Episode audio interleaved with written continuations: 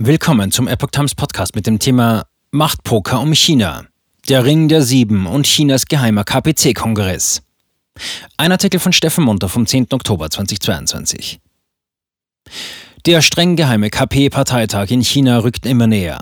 Wird er umwälzende Ereignisse in der aufstrebenden kommunistischen Atommacht auslösen? Altersbedingt wäre Xi Jinping als Parteichef eigentlich raus. Doch Xi will, Mao gleich, lebenslang an der Macht bleiben. Das Pokerspiel der KPC-Gangs beginnt in Kürze.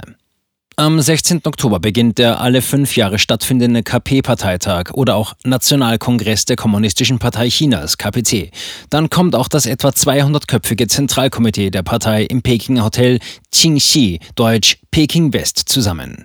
Insgesamt werden in diesem Jahr 2120 Delegierte daran teilnehmen. Was in den darauf folgenden fünf bis sieben Tagen hinter geschlossener Tür passiert, bleibt streng geheim. Bei diesem Hotel handelt es sich auch nicht um ein gewöhnliches Hotel. Es gehört der Kommunistischen Partei und ist ein militärisch abgeschirmter Spezialkomplex, der nur für hohe Parteifunktionäre zugänglich ist und unter anderem für den Parteitag, den Nationalen Volkskongress und die Plenarsitzungen des Zentralkomitees der Partei genutzt wird. Hier können auch hohe Parteiführer unter Hausarrest gestellt werden. Wie das Ergebnis zustande kommt, ist ebenso geheim wie alles, was darin geschieht. Wahlen im westlichen Sinne darf man ohnehin nicht erwarten. Es scheint sich dabei eher um eine Aufteilung von Machtpositionen unter verschiedenen Machtgruppen oder Familienclans der Partei zu handeln. Während dieses Prozesses darf niemand das Hotel ohne Sondergenehmigung verlassen oder betreten.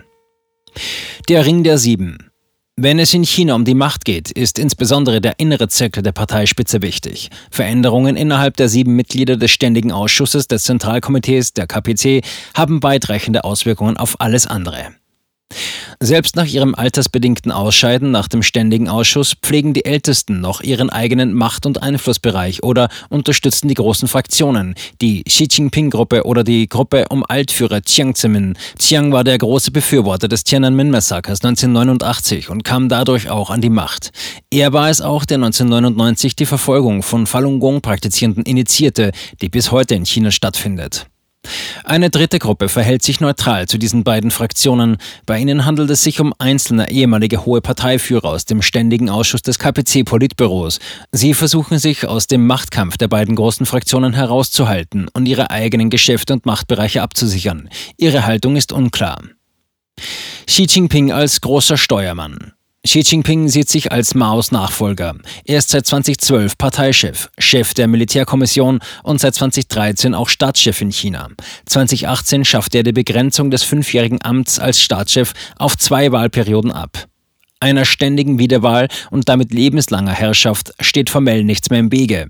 Eine ähnliche, allerdings ungeschriebene Regelung gibt es für den Parteivorsitz. Die höchste Altersgrenze für die Wiederwahl liegt bei 67 Jahren, was Xi eigentlich von einer Wiederwahl disqualifizieren würde. Deutlich ist bereits, dass es in diesem Jahr einige altersbedingte Änderungen geben wird. Am Ende der Sitzungswoche wird das Ergebnis verkündet. Wie das neue Zentralkomitee, ca. 200 Mitglieder der KPC zusammengesetzt ist, das Politbüro des Zentralkomitees 25, die Militärkommission 7, der Ständige Ausschuss des Politbüros des Zentralkomitees 7 und wer Parteiboss und damit auch Staatschef ist, all dies entscheidet sich im Oktober in diesem Hotel.